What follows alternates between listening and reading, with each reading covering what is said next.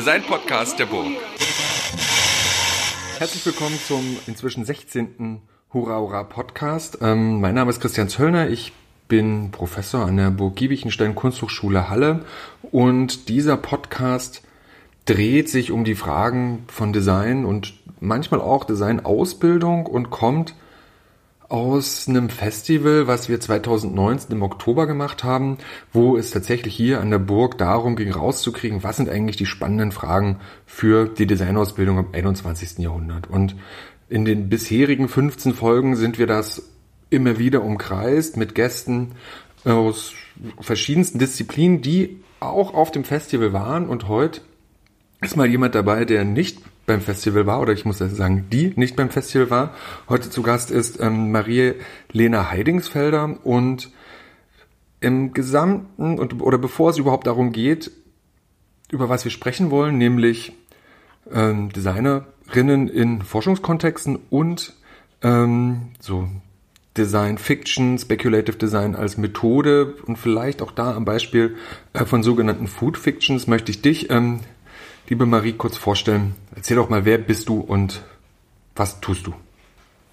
Ja, hallo. Ich äh, freue mich erstmal sehr, im Podcast zu sein. Ähm, mein Name ist Marie Heidingsfelder. Ähm, ja, wer bin ich? Ich bin ähm, 33 Jahre alt und ich arbeite beim Fraunhofer Center for Responsible Research and Innovation. Ich bin studierte Kommunikations- und Medienwissenschaftlerin. Das habe ich äh, studiert in ähm, Weimar und Lyon und dann in Berlin. Und dann habe ich von 2015 bis 2018 promoviert an der Universität der Künste zu Design Fiction.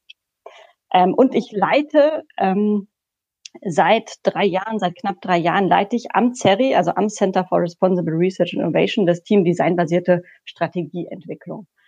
Ähm, Vielleicht sage ich ein paar Worte zum, ähm, zum, zu, meiner, zu meiner Institution. Also Fraunhofer ist die größte Forschungsgesellschaft für angewandte Forschung. Das heißt, wir machen alles, was relativ nah am Markt ist. Und das CERI ähm, ist eine Einrichtung, die es gibt etwa seit zehn Jahren. Wir sind in der Forschungsplanung entstanden, der Fraunhofer Gesellschaft, äh, sind mittlerweile an einem Institut in Stuttgart angebunden, am IAO.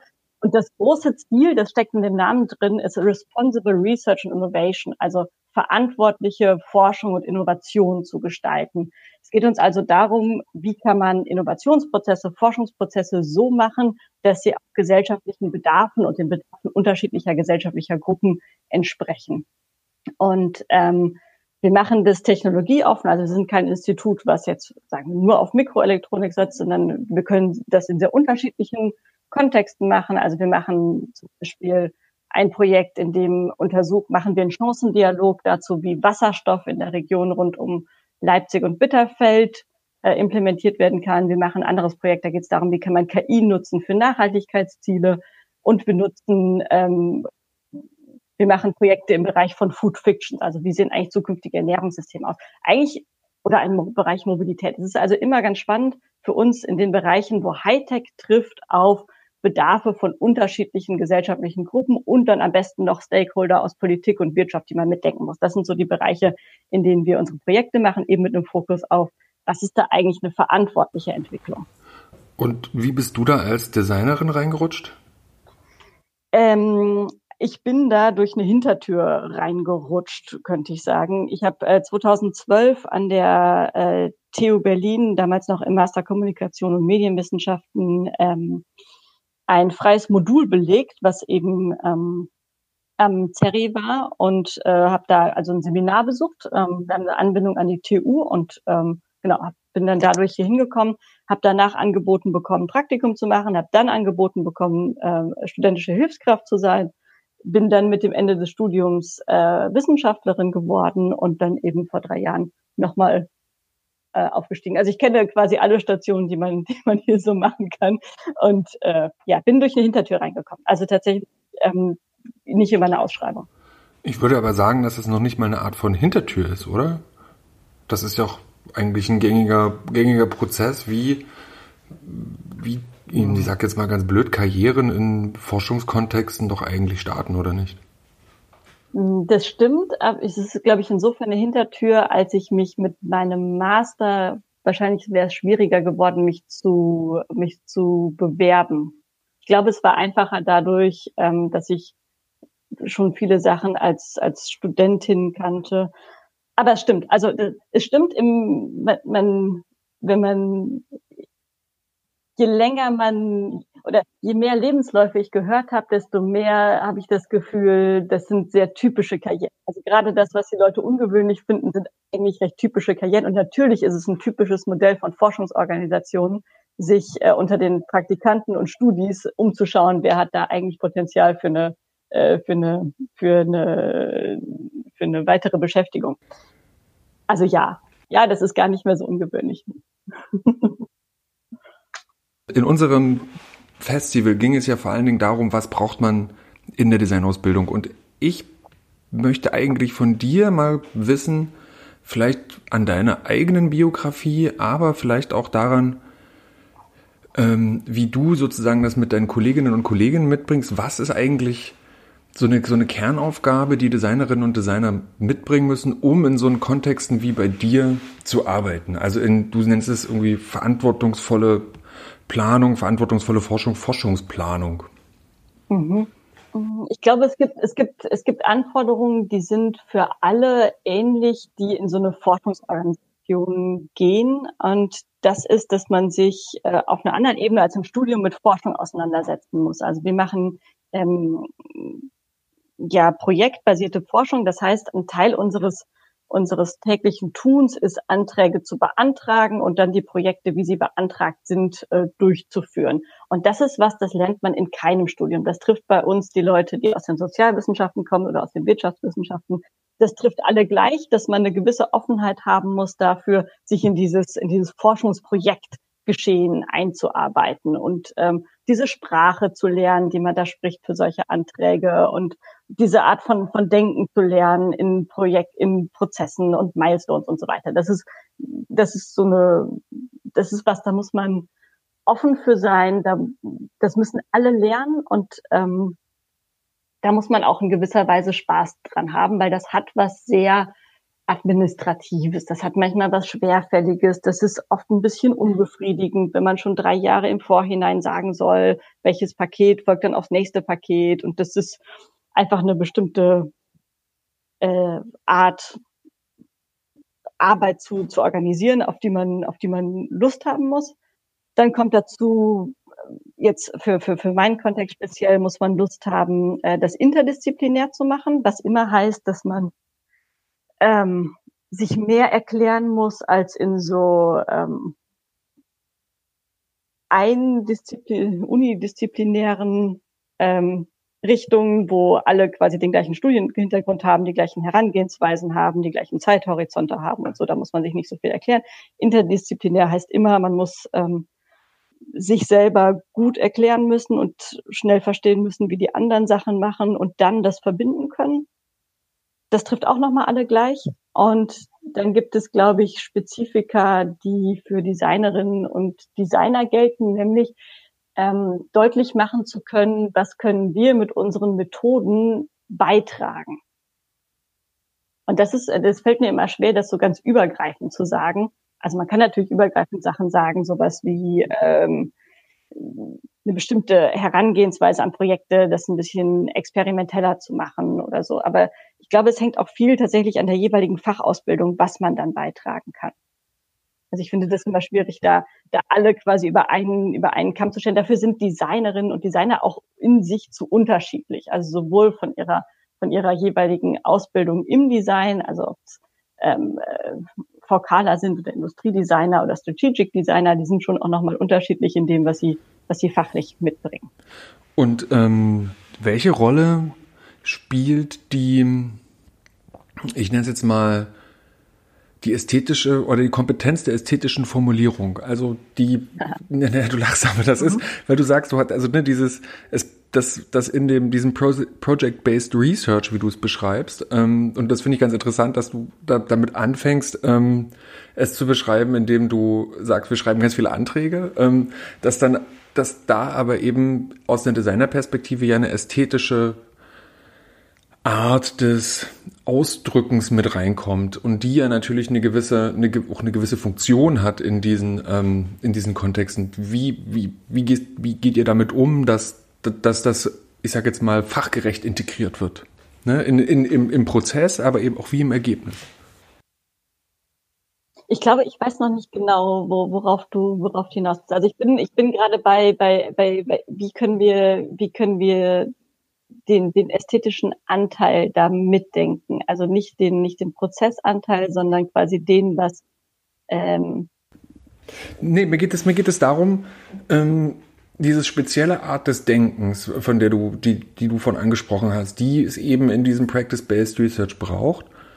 Wie, ähm, also eigentlich wollte ich wissen, was das genau für ein Denken ist, will aber jetzt eigentlich eher wissen, wie kriegt ihr dieses, dieses gestalterische Denken, nämlich dass, dass wir Gestalterinnen und Gestalter oft uns darüber, darüber die Welt erschließen, indem wir Modelle machen, indem wir Dinge bauen, die, die wahrnehmbar sind und dass die auch Teil des, des Wissensprozesses sind und eben mhm. anders sind als ein Paper oder ein Sachbericht oder ähm, ja, name it, was sozusagen sonst in, in wissenschaftlichen Kontexten als Ergebnis zählt. Ne, das sind, sind ja bei uns, stehen ja andere Sachen sind gültige Endergebnisse, die wir auch als Forschungsergebnisse begreifen. Ne? Wie, wie, wie integriert ihr das?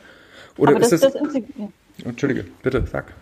Also das, das integrieren wir auf jeden Fall. Also es kann durchaus ein Forschungsziel sein, dass man beispielsweise ein, ein Spiel entwickelt, über das ein bestimmtes Thema bearbeitet wird. Oder das kann auch ein Forschungsziel sein, ähm, dass Objekte entstehen, die bestimmte Dinge sichtbar machen. Also das ist, das ist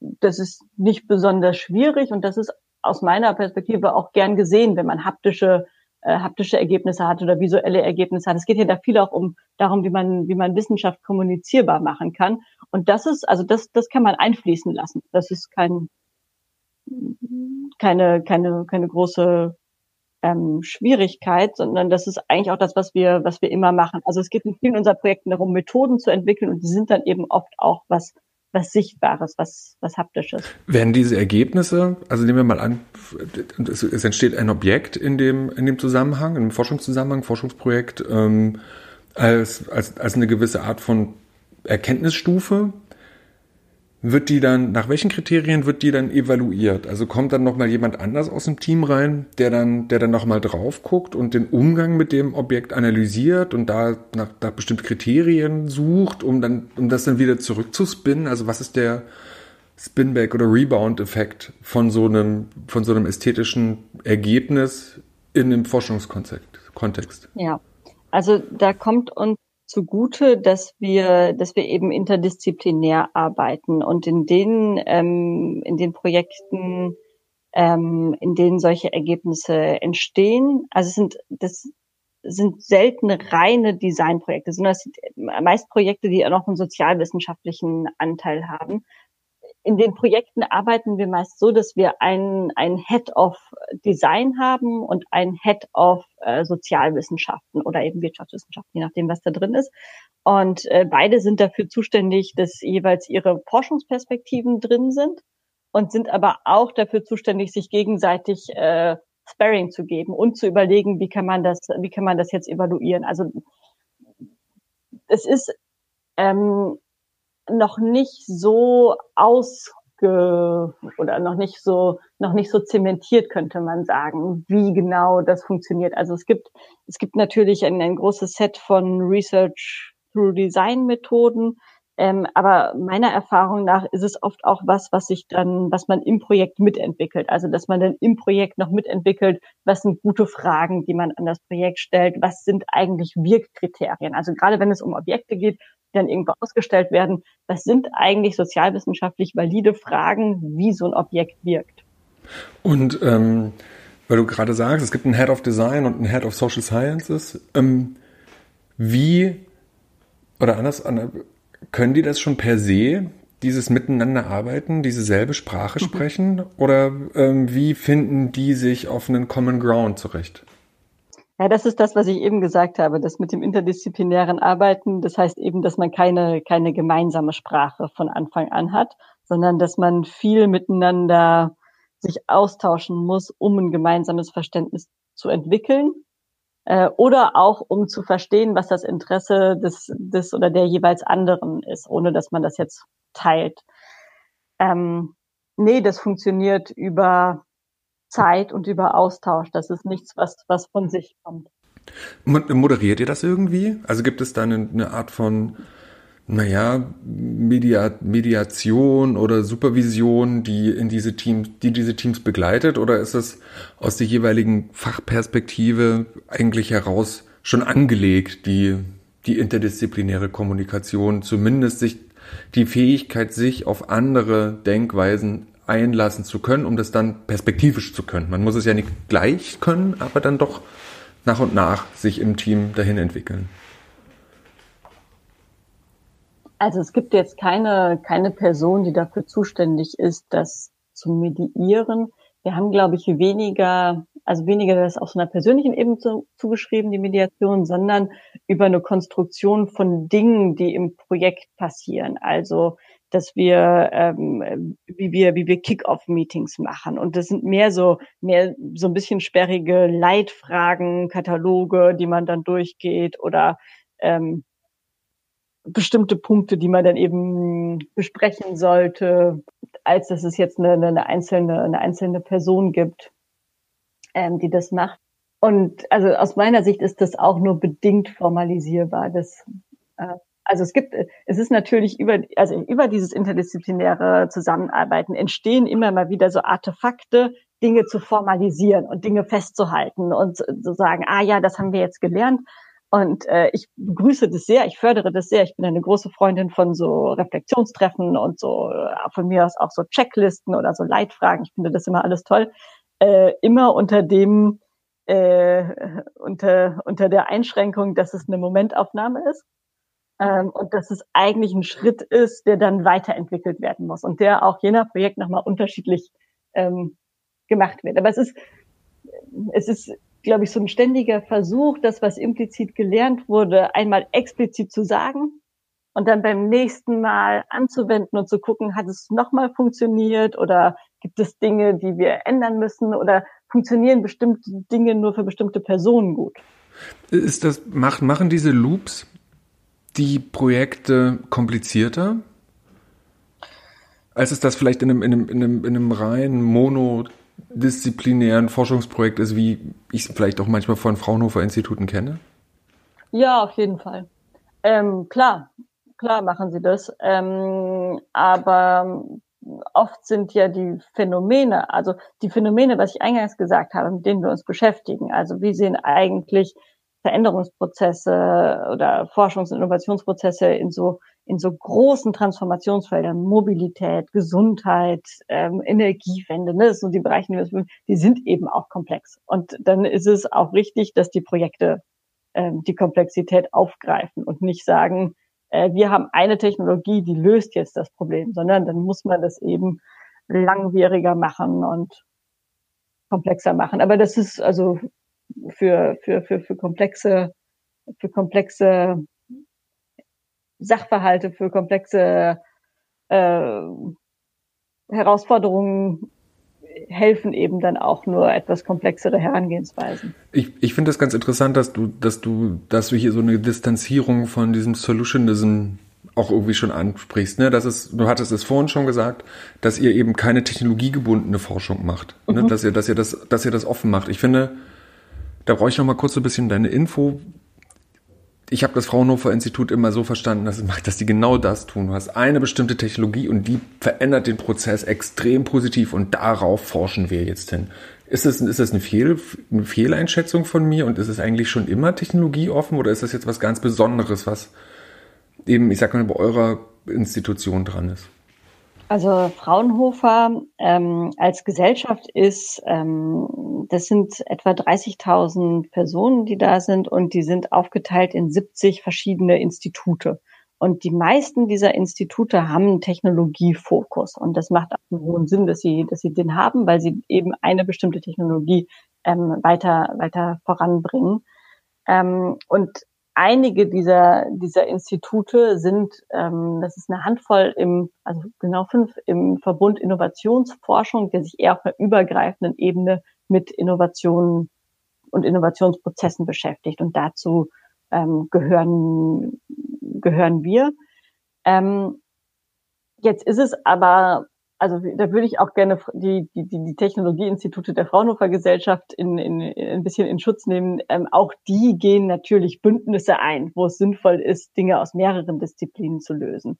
Aber so ein, äh, so ein übergreifender Blick, der ist tatsächlich dann eher in den äh, Instituten, die sich auf so einer, so einer Metaebene mit Innovationsprozessen beschäftigen. Ähm, darüber hinaus gibt es Verbünde, also unterschiedliche Institute mit einem gemeinsamen Forschungsschwerpunkt äh, gruppieren sich zusammen. Ähm, ja, also das ist, ähm, es ist schon ungewöhnlicher für Fraunhofer, ähm, das Technologie offen zu machen, aber so geschlossen sind die anderen auch nicht. Vielleicht noch ein anderer Punkt, ähm, weil du gerade gesagt hattest, ähm, dass, äh, dass wir nicht nur Lösungen aus einer Technologie suchen. Was uns auch sehr interessiert und wo, äh, wo wir auch äh, dran forschen, ist Lösungen nicht nur in Technologie zu suchen, sondern eben auch in sozialen Innovationen zu suchen. Oder, also im, im Idealfall natürlich in, ähm, in soziotechnischen Innovationen. Also auch, auch Technologien funktionieren ja nur, wenn sie gesellschaftlich genutzt werden, wenn sie nicht scheitern an Akzeptanzhürden, wenn sie nicht scheitern an politischen Regularien, sondern wenn sie, ähm, wenn sie passend sind, passend sind zu dem, was, was, ähm, was gesellschaftlich erwünscht sind, passend zu dem, was politisch erlaubt ist und auch passend zu dem, was ähm, sich halbwegs auf dem Markt behaupten kann, wenn man jetzt in Richtung Vermarktung denkt. Mhm. Ja, genau, aber das ist ja das Interessante, dass ihr ja eben stark, in, ich sag jetzt mal, in der Innovationsforschung seid. Also rauszukriegen, wohin sich ein Wandel hinentwickelt. Und da gibt es ja, könnt ihr ja auf eine gewisse Geschichte zurückblicken von sich, naja, wie sagt man denn, ähm, von passierten Wandeln oder eben von sich durchgesetzten Innovationen oder auch ähm, na, sich nicht durchgesetzten Innovationen. Mhm. Und ähm, habt ihr da einen Habt ihr da eine Art Matrix, an der ihr das erkennen könnt? Oder ist es eben immer wieder, okay, da passiert etwas, das ist ein ganz spezieller Fall und der erinnert an die und die Situation, was hat damals funktioniert, was ist jetzt anders? Geht ihr, geht ihr so an eine Einschätzung der Situation ran oder passiert das eher wirklich durch eine, okay, wir probieren was und gucken, was passiert? Mm. Also wir machen, wenn wir es, wenn es in so Richtung Foresight geht, also was, was was wird wohl passieren? Kombinieren wir ein Technologie-Foresight, also was wird wohl technologisch passieren und das meistens mit Hilfe anderer Fraunhofer-Institute und ein Gesellschaftsforesight, was sind eigentlich gesellschaftliche Anforderungen an Veränderungsprozesse in dem Bereich. Also diese zwei Sachen machen wir, machen wir hm, parallel und dann eben mit, mit, mit so typischen Methoden aus der, aus der Zukunftsforschung und dann aber eben vor allen Dingen aus der aus der partizipativen, also nicht, nicht der expertenbasierten, also denkt man an Delphis oder so, sondern eher partizipativ unterschiedliche Gruppen einbeziehen, Fokusgruppen, Befragungen, ähm, was es so, ähm, was es so gibt am, am, am Instrumentarium sozialwissenschaftlicher Forschung plus eben ähm, Workshops zur Zukunftsgestaltung, die dann eher aus einer Designmethodik kommen. Also der Anspruch ist dann immer, viele Menschen in die Gestaltung einzubeziehen und nicht nur nach vorne zu schauen. Das ist der, das ist der, der, wir gehen in Richtung Zukunftsprozess. Und natürlich gibt es einen Prozess, der über so Literaturstudien und so funktioniert. Was gab es eigentlich schon mal? Wie ist die Ausgangslage? Das ist ja auch einer der, der Punkte, wo, wo Sozialwissenschaften und Design sich super gut ergänzen. Weil Sozialwissenschaften gut darin sind, ähm, zu verstehen, ähm, was war und was ist, kann man mit Methoden aus dem Design dann immer mal noch mal weiter in die Zukunft gehen und äh, dann nach, nach vorne schauen. Hast du, du hast, oder andersrum hast du, ich weiß es ja, du hast ähm, ja eine, deine Doktorarbeit über Speculative Design geschrieben, was ja eine starke Foresight-Verbindung Verbindung hat. Was, ähm, was war eigentlich zuerst da? Dein Interesse an, an so Foresight-Prozessen oder dein Interesse an Speculative Design? Oder wie kam das, dass, dass du dich überhaupt in dieser, in dieser, ja, das ist ja schon eine große Arbeit, die du da, die du da verfasst hast, dich mit, mit so einem, ich sag eher jungen Disziplin, aber so jung ist sie ja dann doch nicht, wenn man weiter nach hinten schaut, ähm, und na, natürlich auch einer kontrovers diskutierten Disziplin, dich, ähm, dich auseinanderzusetzen. das speist sich aus unterschiedlichen Interessen und das ist also, das ist im Rückblick, im Rückblick ist es schwierig, das so auseinander zu, zu, zu dividieren, weil so viele Dinge sich, ähm, sich verweben, weil ich diese Arbeit ähm, auch gemacht habe auf Basis von einem Projekt, das wir hier durchgeführt haben. Und ich glaube, zuerst war mein Interesse, ähm, also das Projekt hieß, hieß Shaping Future und es ging darum, ähm, wie kann man eigentlich Bürgerinnen und Bürger in Zukunftsgestaltung einbeziehen und zwar nicht in eine nähere Zukunft, sondern in Agenda-Setting. Also was soll auf die, auf die Forschungsagenden gehen und wie kann das überhaupt funktionieren? Und ich glaube, darüber, das hat mich, das hat mich sehr interessiert, wie man das eigentlich machen kann. Und dann habe ich mich erstmal viel damit beschäftigt, ähm, warum sollte man das machen und habe mich so ein bisschen verloren in der ja, verloren. Ich habe mich viel beschäftigt mit, äh, mit den Science and Technology Studies, also mit der Frage, was ist eigentlich Wissen und äh, welches Wissen ist wichtig in solchen, in solchen Prozessen. Ähm, und dann kam mit dem Projektdesign, also wir haben, ähm, Shaping Future hatte zwei Phasen, ich war in der ersten schon dabei und dann kam die zweite Phase, ähm, wo es darum ging, ähm, wir würden gerne ähm, Zukunftsentwürfe diskutieren. Und wir haben das Projekt zusammen gemacht mit, äh, mit einer Professorin der UDK, mit Cora Kimpel. Und äh, von ihr kommt hauptsächlich die Idee zu sagen, wir machen das an Artefakten. Und ähm, dann hat mich, dann hat mich das mit interessiert, wie man das machen kann, wie das, äh, wie das, wie das funktionieren kann. Ähm, so und dann war ich, wann war das? Das war im Januar 2014 habe ich angefangen, hier Vollzeit zu arbeiten. Und ähm, meine erste Aufgabe war eben dieses Antragsschreiben für den zweiten Teil von Shaping Future. Und da habe ich quasi diesen, diesen Antrag geschrieben und gleichzeitig mich sehr tief in dieses Thema gearbeitet. Und ähm, habe dann das Projekt, die Projektzusage kam im September oder über den Hochsommer und genau, konnte dann quasi in meinem ersten Jahr schon anfangen, genau daran zu arbeiten. Ich hatte den Antrag geschrieben, ich wusste, ähm, wo, in, welche, in welche Richtung es gehen wird. Ich war dann im Projektteam. Ähm, als meine Chefin in Elternzeit war, habe ich das Projekt geleitet und dann, dann verwob sich irgendwie alles. Ne? Also mein persönliches Interesse mit den Anforderungen des Projektes, das wir dann hatten, äh, mit der interdisziplinären Arbeit, die wir dann äh, im Projekt machen mussten und ähm, ja, dann habe ich mich dafür interessiert, weil ich glaube ich auch eher kopflastig bin, äh, dieses ganze Gemenge wieder auseinander zu dividieren und zu schauen, was, was davon ist jetzt quasi so forschungspolitischer Hintergrund, äh, wie passt das zusammen mit den, mit den Theorien aus den Science and Technology Studies, was genau kann Design beitragen, an welchen Stellen. Also ich wollte es dann tiefer verstehen. Wie habt ihr das mit diesen Artefakten gemacht?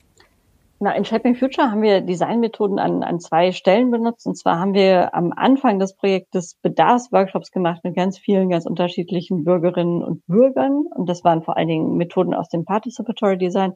Und dann am Ende des Projektes haben wir eine Ausstellung gemacht, anhand derer wollten wir diskutieren, ähm, die Zukunftsvorstellungen von Bürgerinnen und Bürgern ähm, nochmal gespiegelt an, ähm, was sagen Technologieexperten dazu, was ist eigentlich wirklich machbar. Also wir hatten so ein Set von, was ist gewünscht und was ist machbar.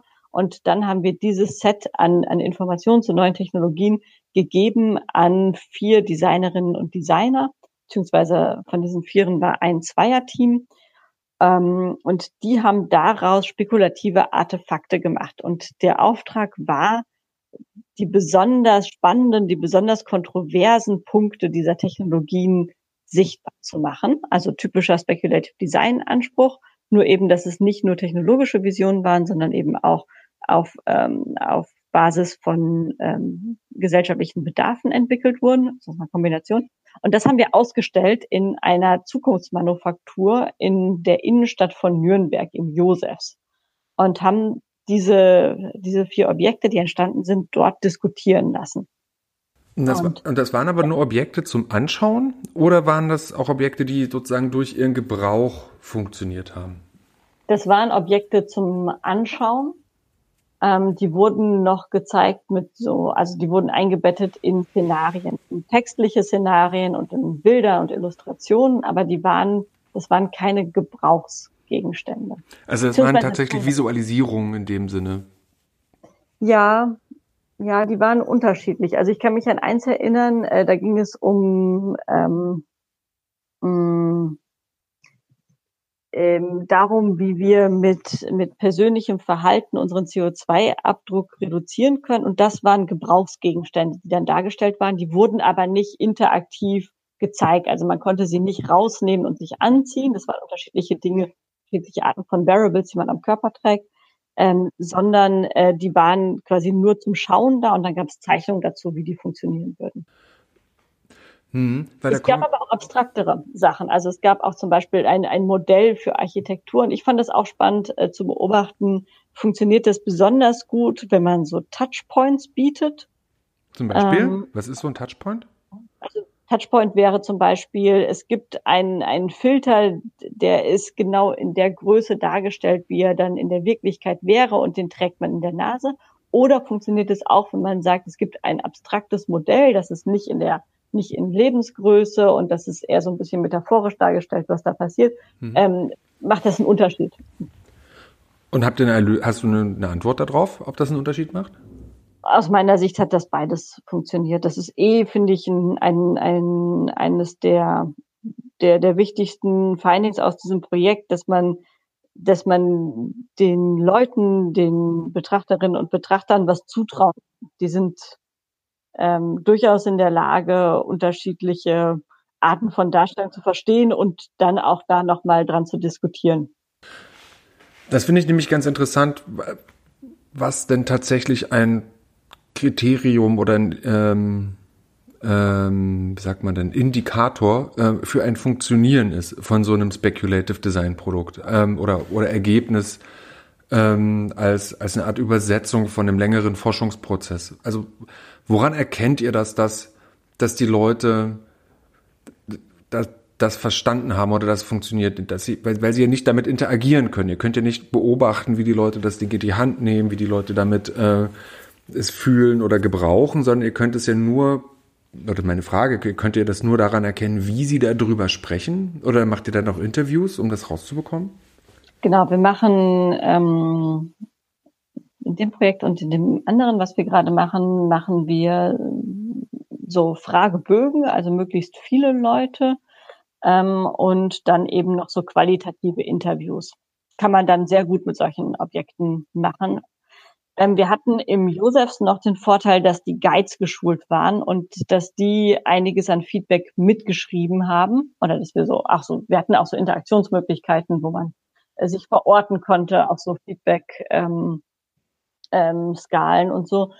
Ähm, und das haben sie dann, also alles, was so an extra Äußerungen kam, gesammelt und nochmal ähm, relativ simpel nach, äh, nach Meiring inhaltsanalytisch geklustert und zusammengestellt. Das ist sehr spannend. Und hier auch wieder meine Frage nach den, nach den Spinback-Effekts für eure für eure weitere Forschung? Also du hast mir ähm, erzählt vorhin auch schon, dass es das ein Themenfeld von euch diese Food Fictions sind. Also die Frage, wie wollen wir uns ernähren? Was sind das für globale Prozesse, aber was sind das auch für Prozesse, die individuell stattfinden? Habt ihr da, ich sag jetzt mal beim Project Design für das Food Fictions Projekt schon naja, Evaluationen aus den, aus den Speculative Design Ergebnissen aus dem Shaping the Future Projekt mit reingenommen? Ja, auf jeden Fall. Auf jeden Fall. Das ist ähm, ähm, glaube ich, eines der Projekte, was besonders auf, auf, auf eine Lücke zielt, die super spannend ist. Also man muss sagen, äh, Shaping Future war auch ziemlich avantgarde. Das war schon, das war ähm, also der, in der Kombination aus Design und Sozialwissenschaften und der Ausstellung, das war, das war ziemlich gut. Und trotzdem bleibt man natürlich am Ende mit einem guten Ergebnis und vielen Dingen, die man weiter gerne erforschen würde. Und äh, Food Fiction wird von meiner Kollegin äh, Lynn Harles geleitet und ähm, da geht es eben um Lebensmittel und Lebensmittelsysteme in der Zukunft, viel näher in der Gegenwart als Shaping Future, also so sooner now, sagen wir fünf bis zehn Jahre in der Zukunft. Und sie interessiert sich ganz besonders für diesen Prozess zwischen ähm, Designerinnen und Designern auf der einen Seite und Technologieexperten auf der anderen Seite. Also wie kann man das schaffen, ähm, dass, ähm, dass diese Tandems sehr gut zusammenarbeiten und wie kann man es schaffen, dass man dann, ähm, dass man dann Designobjekte entwirft, die sehr nah sind an dem, was wirklich technologisch machbar sind. Und das hat in Food Fiction den Hintergrund, dass das Thema ähm, sehr großes Potenzial bietet für so, nicht nur für Debatten, sondern auch für ganz starke Polemisierung. Also wenn es so in Richtung äh, Genforschung und so geht, da sind die Fronten immer sofort hoch. Und da gibt es ein, ein hohes, ähm, einen hohen Anspruch an Designerinnen und Designer, ethisch ähm, sich zu verhalten, insofern, als sie nicht, ähm, als sie möglichst nah an dem bleiben, was tatsächlich im technologisch Möglichen ist. Also dass sie nicht, dass sie nicht die Debatte durch eine Übertreibung in eine Richtung lenken, äh, wo sie Schaden verursachen kann. Oder wo sie zu utopisch wird oder zu dystopisch wird, sondern ihr geht es darum, möglichst die beiden Dinge aneinander zu legen. Also möglichst viel Fakt zu haben im Artefakt und dann einen Anteil von Spekulation, der eher den Diskurs öffnet, als ihn jetzt nur in eine Richtung zu polemisieren. Und das finde ich total spannend, nämlich wie kannst du durch, durch die Gestaltung eines Artefaktes mhm. diesen den Diskurs in die in, in eine intendierte Richtung triggern? Also was denkst du oder was ist deine Erfahrung jetzt aus der aus, aus eben aus diesen Arbeiten heraus? Was sind die Kriterien, die das möglich machen, dass dass das the right way geht sozusagen mhm. und nicht ähm, so so abdriftet?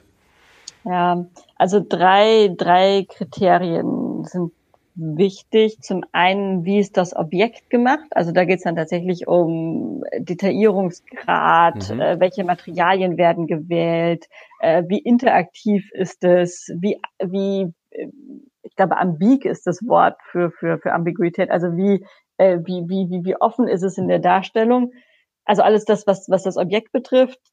Dann zweiter Punkt, alles, was das Szenario betrifft. Also äh, gibt es ein Video oder ein Text dazu oder ein Film dazu, aus was für einer Erzählperspektive, was werden da für Lebensrealitäten gezeigt, ähm, wie offen ist das Ganze, was ist das überhaupt für eine, für, eine, für eine narrative Struktur, ist das so und dann und dann und dann und dann oder gibt es unterschiedliche Sichtweisen? Und der, der dritte Punkt ist, wo zeigt man das eigentlich? Ähm, also was für Menschen werden das sehen, was für Interaktionsmöglichkeiten haben die? Hat man die Möglichkeit, nochmal besondere Gruppen einzuladen, also ältere oder jüngere, so typisch, oder Menschen mit hohem oder niedrigem sozialen Status. Also auch, auch das muss man, muss man bedenken. Und da gibt es natürlich kein Rezept, sondern das sind die drei Dinge, auf die man achten muss. Und äh, in Food Fiction geht es vor allen Dingen darum, diese drei Punkte immer wieder mit den Experten zurückzuspiegeln und zu sagen, ähm, das ist der, der Vorschlag, den wir haben an Offenheit, an Ambiguität. Stimmt das? Ist das überhaupt, ist es in alle Richtungen offen oder nicht? Und wo müssen wir nachschlafen? Also dann wird es iterativ, ähm, aber immer in diesen, in diesen Kategorien gedacht. Wie soll das Objekt aussehen? Wie soll das Szenario aussehen? Was ist das überhaupt für ein Kontext? Also sind die, sind die, sind die, diese Speculative Design Artifacts in dem, in dem Food Fiction Kontext eben auch, naja, Dialog-Props zwischen, zwischen Gestaltern, also auch Zukunftsgestaltern und Gestalterinnen und, und, und forschenden Expertinnen aus dem Bereich Ernährungswissenschaften. Ja, und zwischen, äh, zwischen einer größeren Öffentlichkeit, mhm. die zum einen informiert werden soll über, über, über Möglichkeiten, also informiert und dann eben angeregt werden soll, zu kommunizieren und zu sagen, ah ja, das können wir uns auf jeden Fall vorstellen oder das ist, äh, das finden wir total schwierig. Hm, ist interessant. Ich, ich, ich frage mich gerade, ob, ob dieselben Kriterien an die Objekte angelegt werden können hinsichtlich einer Wirkung einer, einer breit interessierten Öffentlichkeit und ähm, eben dem der, der, der Dialogführung äh, mit, mit Fokusgruppen aus Expertinnen und Experten. Ne, also müssen die ein plakativer ja. sein in gewisser Weise? Ne, muss man die dann umgestalten? Oder kann man den nehmen, schon, kann man schon das, das eine Objekt weiterentwickeln und muss dann nur so ein paar Deep Facts rausnehmen aus dem Artefakt und mehr äh, Common, Common Knowledge so einpflegen? Also es gab diese Zweiteilung nicht. Aber ich glaube, also es gab es hier nicht auf Objektebene, aber ich glaube, das ist das, was in den Köpfen passiert, dass mhm. beide dann immer noch mitdenken und was ist das richtige ähm, Expertise-Level für Leute, die eben keine, also die, die nicht eine, die nicht eine Fachexpertise haben. Aber klar, das kommt, das kommt nochmal als Komplexität dazu. Das ist das, was in diesem, in diesem kontextbezogenen Kriterien steckt. Was sind das eigentlich für Leute, die das sehen? Wenn ich das für eine Schulklasse aufbereite, muss es anders aussehen als jetzt hier für die Studienreise der in der Stiftung oder so. Ja. Und ähm, aber weil du, lass doch mal so ein Stück von dem, von so diesem akademischen Meta, Meta-Level so ein Stück runterkommen und mal so ein bisschen darüber sprechen, was sind denn eigentlich die Erkenntnisse gewesen, zu denen ihr gekommen seid in dem, in dem beispielsweise oder eigentlich ganz konkret in dem Food Fictions Projekt? Also ne, hinsichtlich den Ernährungsherausforderungen, ähm, vor denen wir stehen.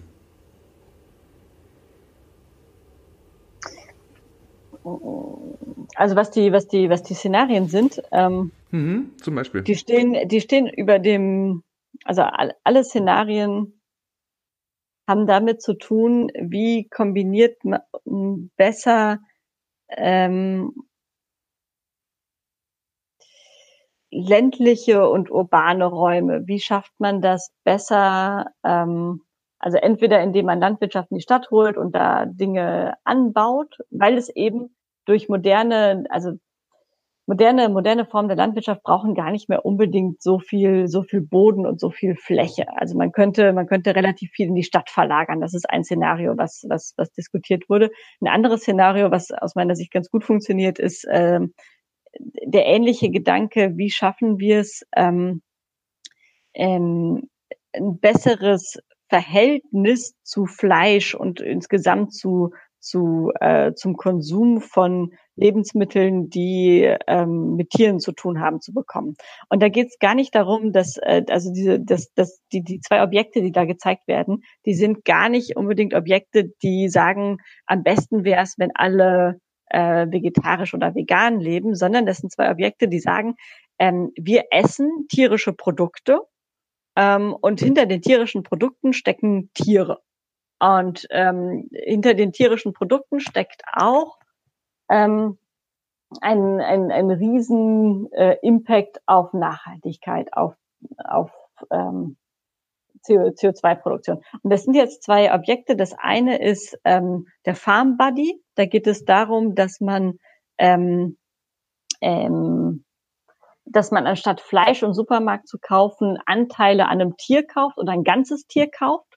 Und das Tier wohnt weiterhin auf dem Land. Man hat aber in seinem Wohnraum eine Repräsentanz für dieses Tier. So ein kleines Gadget äh, in Form, das sieht so ein bisschen aus wie so ein Euter. Und das sagt quasi, so geht es dem Tier gerade. Und damit hat man so eine Verbindung von, aha, in meinem, in meinem Alltag geht es eigentlich auch um Tierwohl, geht es eigentlich auch um, um Tiere. Da gibt es so eine App dazu, da kann man gucken, wie wird es gerade ernährt, ähm, wann wäre ein guter Zeitpunkt ähm, für, eine, für eine Schlachtung, wie geht's dem gerade, wie viel Milch gibt, gibt sie gerade und so. Also dass man so versucht, eine, eine, eine Brücke zu bauen. Und das andere ist was ganz ähnliches für, für Hühner- und Eiproduktion, also ein, eine Art von, äh, von, von, von Gadget, das anzeigt, wann ist das Huhn, was ich besitze, wann legt das eigentlich ein Ei, um auch nochmal ins Bewusstsein zu rufen, ähm, das dauert eigentlich. Und ähm, wenn man, wenn man sich das besser, besser bewusst macht, dann ähm, achtet man vielleicht mehr darauf oder dann, dann spart man vielleicht die, die sechs Eier, die das Huhn in der Woche liegt, für einmal Pfannkuchen am Sonntag. Oder man hat zumindest ein besseres Gefühl dafür, dass, ähm, also wie der Strom nicht aus der Steckdose kommt, das Fleisch nicht aus dem Supermarkt kommt, sondern dass dahinter eben Tiere stecken. Und dann gibt es dazu eine, eine, eine Technologie, die sagt, eigentlich muss auch Wurst und so nicht unbedingt aus Fleisch oder aus nur Fleisch bestehen. Also wie kann man wie kann man ohne auf Fleisch zu verzichten den Fleischanteil von Wurst verringern und so. Super spannend. Ich finde ich finde diesen, diesen, ähm, diesen, diesen Gedanken, dass du so eine Art, ne, wie, wie nennt ihr das? Animal Body? Farm Body. Farm Body, genau. Äh, das finde ich ja fantastisch, weil ja, weil das halt tatsächlich eben dann ein unglaublich starkes Kommunikationstool ist, ähm, was, was man in die Hand nehmen kann, was, was man sich irgendwo hinstellen kann, was man, was ja auch gestaltet ist, um genau das zu sein, was es ist. Also es ist anders als eine App, die auf dem Telefon läuft, die ähm, was mit dem man theoretisch auch telefonieren könnte. Aber ähm, das, das finde ich finde ich total interessant. Und was mich aber noch viel mehr interessiert daran ist, der Impact, den das dann hat. Ne? Das könnt ihr ja nicht erforschen, weil die Dinge ja nicht real in den in den Haushalten drin sind. Ähm, könnt wie wie hm, wie sage ich denn? Extrapoliert ihr denn möglichen Impact oder ist der, ist der eher eine Spekulation, die dann eben gesetzt ist?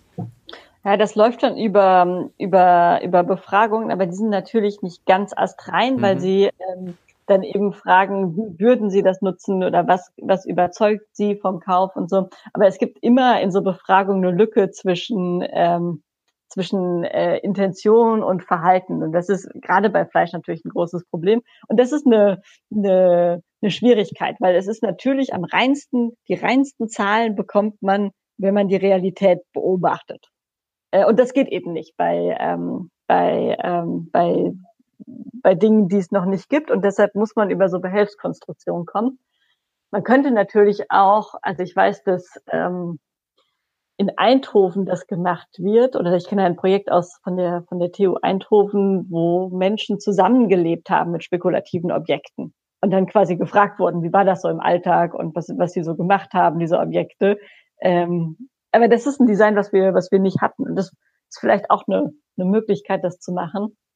Aber es läuft eben tatsächlich über diesen, über diesen Befragungsteil. Hm. Und ähm, könnte, also dadurch, dass es doch bis zu einem bestimmten Punkt Gallery Pieces sind, die da entstehen. Also Dinge, die mhm. betrachtet mhm. werden und die, die durch, durch umgebende Medien kontextualisiert werden, ähm, gehen die Menschen, die damit, die sich damit auseinandersetzen, ja mit einem Feeling nach Hause. Ne? Also die, die, die sind, äh, sind ein bisschen woker äh, vielleicht. Und dann kommt die Frage, das hattest du vorhin gesagt, das Wort, und das fand ich ganz interessant, das Agenda-Setting. Ne? Mhm. Fangen die da, könnte ein Impact sein, dass die dann anfangen, Agenden, Agenten zu setten. Ne? Dass die dann sagen, okay, nee, ich mhm. engagiere mich in der lokalen Food-Initiative. Ich ähm, baue mir meine eigene Vertical Gardening oder Indoor Gardening, lila Licht, Kräuter wachsen in meinem, in meinem Wäscheschrank oder sowas. Äh, Ding, ne? Also das, das wären ja Sachen, die könnt ihr, die, die lassen sich nur schwer evaluieren, weil die, ähm, weil das nicht mehr zu euch zurückdringt, außer dass mal jemand einen Leserbrief schreibt und sagt, wie toll er das fand und, und euch erzählt, was er jetzt macht. Aber ist dieses Agenda-Setting eigentlich so ein bisschen auch das Ziel von dem, was ihr da macht? Ja, ist es, ist es, aber ich glaube, der Weg, den wir, den wir gehen, ist ein anderer. Also wir würden die, die Verantwortung dafür, das, ähm, das umzusetzen oder sich politisch zu engagieren, gar nicht so stark auf die Besucherinnen und Besucher legen, sondern eher sagen, ähm, wir sind dafür verantwortlich, diese Diskurse zu beobachten, begleichende, begleitende Befragungen zu machen und die auszuwerten. Und unsere, äh, unsere ähm, Aufgabe ist es dann stärker, das zurückzuspielen an die Leute, die Technologie entwickeln oder das zurückzuspielen in, ähm, ja doch eben vor allen Dingen in, in, in, in Technologieentwicklung. Also ich glaube, wir würden die Verantwortung woanders lokalisieren, aber natürlich muss es irgendwo hin. Also sonst ist es. Mhm. Und, und das finde ich ja total spannend. Ne? Also das würde mich aber nochmal tatsächlich interessieren. Ist die Geht ihr dann, also wie, wie, wie funktioniert das, das Hören der, ähm, ich sag jetzt mal, Entscheidungsträgerebenen in, ich sag jetzt mal, in der Ernährungsproduktion auf euch? Also geht ihr da hin und macht ein Meeting und erzählt ihnen das? Guckt mal hier, das ist, das haben wir rausgefunden, ihr solltet mal besser dies, dies und dies tun? Oder wie, wie, wie ist der Spinback in die tatsächliche Realwirtschaft oder dort, wo die Entscheidungen, wo tatsächliche Entscheidungen getroffen werden? Was gut funktioniert, ist ähm, nicht, nicht so vortragsmäßig das zu machen, sondern die Ergebnisse zu zeigen und dann, dann mit den Leuten, die Entscheidungen treffen oder die forschen, ähm, die Anschlussfähigkeit zu erarbeiten. Also zu sagen, äh, was sind denn, was ist denn aus eurer Perspektive ein Beitrag, den ihr machen könnt? Und dann äh, sind wir eher in so, ähm, in so Technologie, Fahrplan Sachen. Wenn wir dahin wollen, ähm, Also erstmal uns einigen, das ist tatsächlich was, was, was gut und wichtig wäre. Was wären dann die nächsten Schritte? Weil ich glaube, also das ist auch der Punkt, wo man, äh, wo man mehr Impact erzeugt als nur beim Zuhören und Nicken, sondern wenn man quasi das, das Operationalisieren schon mitdenkt. Was wäre denn der nächste Schritt? Wie kann man das denn mitdenken? Also eher Workshop-Charakter als, als, als Vortrag und dann eben so, was sind die Schritte auf dem Weg dorthin? Das ist, scheint ein langer Weg zu sein, oder? Also gerade in diesem ganzen Ernährungskontext, was ich so mitbekomme, das geht, also das ist eine starke Wirtschaft, die, die, die von Skandal zu Skandal sich eigentlich bewegt, aber der, der tatsächliche Change tritt nur langsam bis gar nicht in Kraft. Ähm, kriegst, ist, würdest du das auch so sehen oder sagst du hier durch den Einblick in die, ähm, hinter die Kulissen siehst du da, dass sich da tatsächlich was ändert? Oh, das ist so schwer zu sagen, weil es auch, also alles, was du gesagt hast, stimmt. Es ist schwerfällig, es ist von starken Machtinteressen durchzogen. Es gibt sehr starke Beharrungstendenzen. Es ist nicht nur ein nationales Thema, sondern auch ein internationales. Ja. Wir haben ja gerade mitbekommen, wie furchtbar anstrengend das war, auf EU-Ebene so eine Ampel hinzukriegen. Und wie sie dann doch wieder so eine halbe Ampel nur geworden ist. Ähm, also alles Dinge, die, die, die nicht für, für Optimismus sorgen. Und gleichzeitig sieht man gerade im Ernährungsbereich passiert wahnsinnig viel. Also passiert, gibt es sehr viele Initiativen, gibt es sehr viel ähm, ähm, aussichtsreiche Forschung, gibt es auch ein besseres Verständnis für Verpackungen. Also das ist auch ein Bereich, wo die Leute oder wo, wo es einen stärkeren Druck von, von Verbraucherseite gibt. Man hat diese Skandale gesehen jetzt während der Corona-Zeit, die natürlich schrecklich sind, aber die schon auch nochmal äh, zeigen, da ändert sich was im, ähm, in der gesellschaftlichen Wahrnehmung und in den Ansprüchen. Das ist das ich ja, das, mir macht das halt einfach Gedanken, ne? Diese die weil ich immer suche, ich suche tatsächlich immer die Art und Weise, wie wir als Gestalterinnen und Gestalter da reingehen können und ihr macht das ja in gewisser Weise, nämlich wir können wir können auf einer spekulativen Ebene Vorschläge machen, die zu diskutieren sind oder eben tatsächlich in den Industrien naja, so an den versuchen an die Schalthebel reinzukommen, um dort äh, um dort was zu drehen. Aber da ähm, ist es ist, ist der Komplex halt einfach sehr groß. Ne? Und da habe ich immer so das Gefühl, machen wir uns da vielleicht manchmal was vor ähm, in der Art und Weise, wie mh, hm, naja, durch, durch die Art und Weise, wie wir arbeiten und wie wir eben auch ein spekulatives Projekt kommunizieren müssen, arbeiten wir mit, mit, mit Gültigkeitsversprechen in gewisser Weise. Ne? Die sind aber total schwer zu halten, mhm. weil, äh, weil die Topic so big ist. Und, ähm, und da mhm. merke ich immer so, da tut's mir dann immer so ein bisschen leid, weil man kann es ja nur über eine möglichste Ernsthaftigkeit auch wirklich ernsthaft kommunizieren. Aber gleichzeitig muss man sich gewahr sein, dass das eben nur sehr schwer einzu einzufordern ist von, von sich selbst, weil man ja eben nur begrenzte Mittel hat. Ne? Also die, da gibt es eben eine Ambiguity, Ambiguität, mit der eben diese, diese verschiedenen Speculative Design oder Critical Design Projekte immer ja auch ein bisschen verhaftet sind. Ja, ich, das ist, ähm, mh, vielleicht kann man, kann man sich, kann man sich das ein bisschen leichter machen in, ähm, in Bezug auf, äh, was ist mein Anspruch und was, was schaffe ich eigentlich, wenn man nicht so sehr versucht zu beschreiben, ähm, ähm, was genau das äh, Ergebnis sein soll, sondern wenn man viel Mühe reinsteckt, äh, die Transferkanäle, die man hat, zu beschreiben. Also zu sagen, wohin will ich mhm. wie mit den Ergebnissen gehen. Also gar nicht zu sagen, und dann wird das und das passieren, sondern eher zu sagen, wie kann ich das möglichst geschickt ähm, und möglichst ähm, effektiv unterbringen und was sind da gute Wege? Und ich könnte mir vorstellen, dass es da, ähm, dass es da Luft nach oben gibt oder na, ich finde, ich finde, ich finde diese Transferkanäle sich auf die, sich auf die zu konzentrieren und dann eben auch tatsächlich dazu versuchen, strategisch, strategische Partnerschaften aufzubauen. Wo kann ich mit meinem definiert auch begrenzten Potenzial, aber das Maximale, das Maximale rausholen? Und das ist dann eben, eben tatsächlich eben in solchen Kontexten, in denen, in denen du arbeitest, nämlich, ähm, wo, an, an welcher Stelle kann man denn Zugang zu Entscheidungsebenen in, ich sag jetzt mal, in der Ernährungsindustrie bekommen als Gestalterin und Gestalter? Ja, dann wohl gerade, wenn nicht bei euch, wo denn dann? Ne? Also die, wo wird denn, wo wird denn noch, oder wo wird denn sonst, oder wo würde denn sonst auf, äh, auf kritische Gestalterinnen gehört, wenn nicht in einem, in einem größeren Forschungsverbund und dem, und dem gewissen Richtigkeitsversprechen, was ein Fraunhofer-Institut mitbringt. Musst du jetzt Ja sagen? Ja, ja, ich.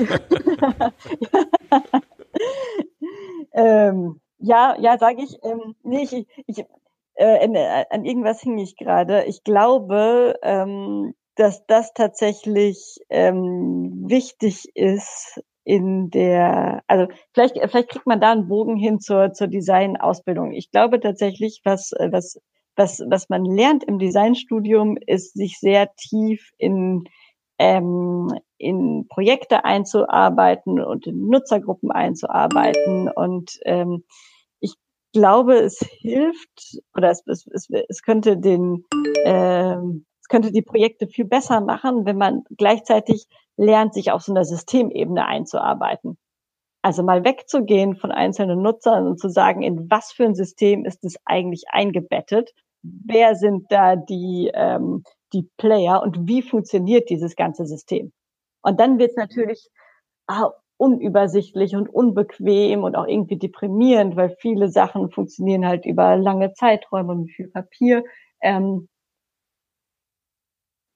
aber also vielleicht muss man auch in der, in der, in der Ausbildung nicht sofort dann, ähm, dann da Interventionen entwickeln. Aber das mitzudenken ist, glaube ich, wichtig. Also manche, manche, manche, manche Projekte, die ich kenne, sind so, die sind im Grunde kontextlos. Und Kontext ist ja eigentlich das, das, ähm, das Spannende daran, wenn man es in die, in die Wirklichkeit bringen will. Also die sind dann, das ist dann quasi eine Mobilitätslösung für eine bestimmte, für eine bestimmte Gruppe. Ähm, aber es fehlt so ein bisschen der, der, der Blick darauf, wer soll es herstellen, äh, gibt es dafür Platz, ähm, wen könnte das überhaupt stören, ähm, wo kommt es her, woher kommen die Materialien, also das ganze, äh, das ganze hinterher, was dann über diesen, diesen, diesen ästhetischen und funktionalen Entwurf hinausgeht, dieses, ah, und was bräuchte es eigentlich alles? Hm.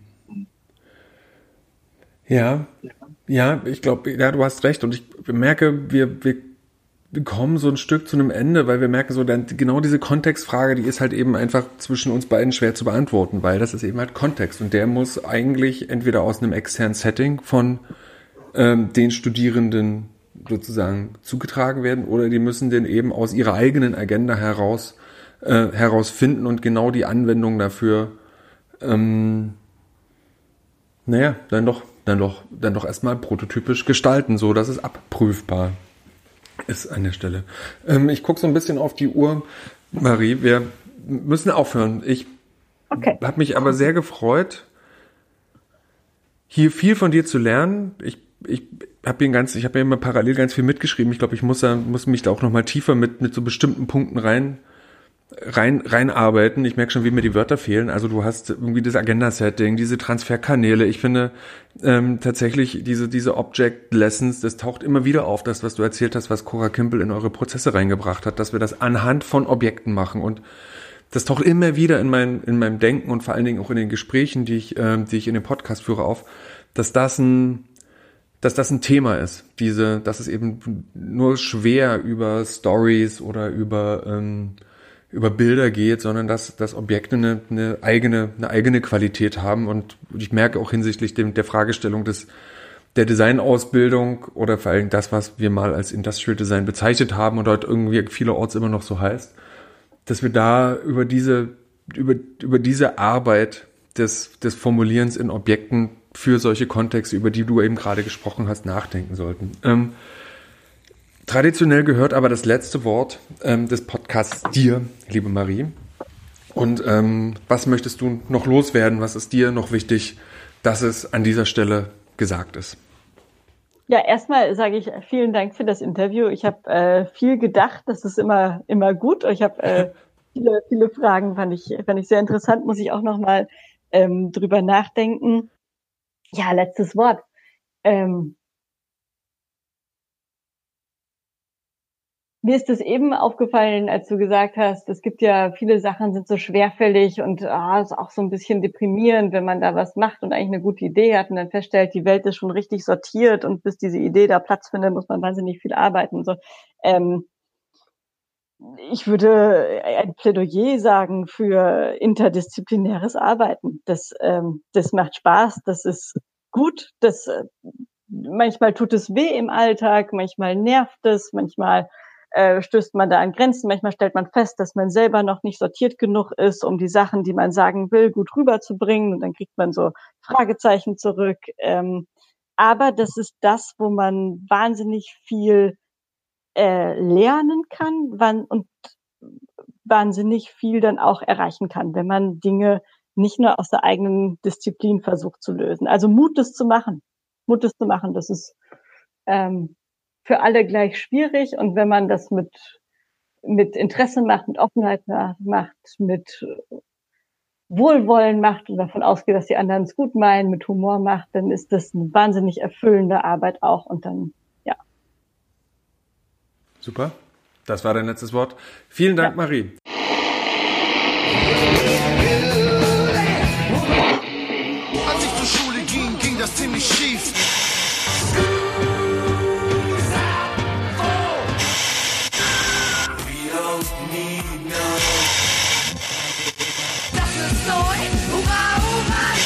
Der Design-Podcast der Burg.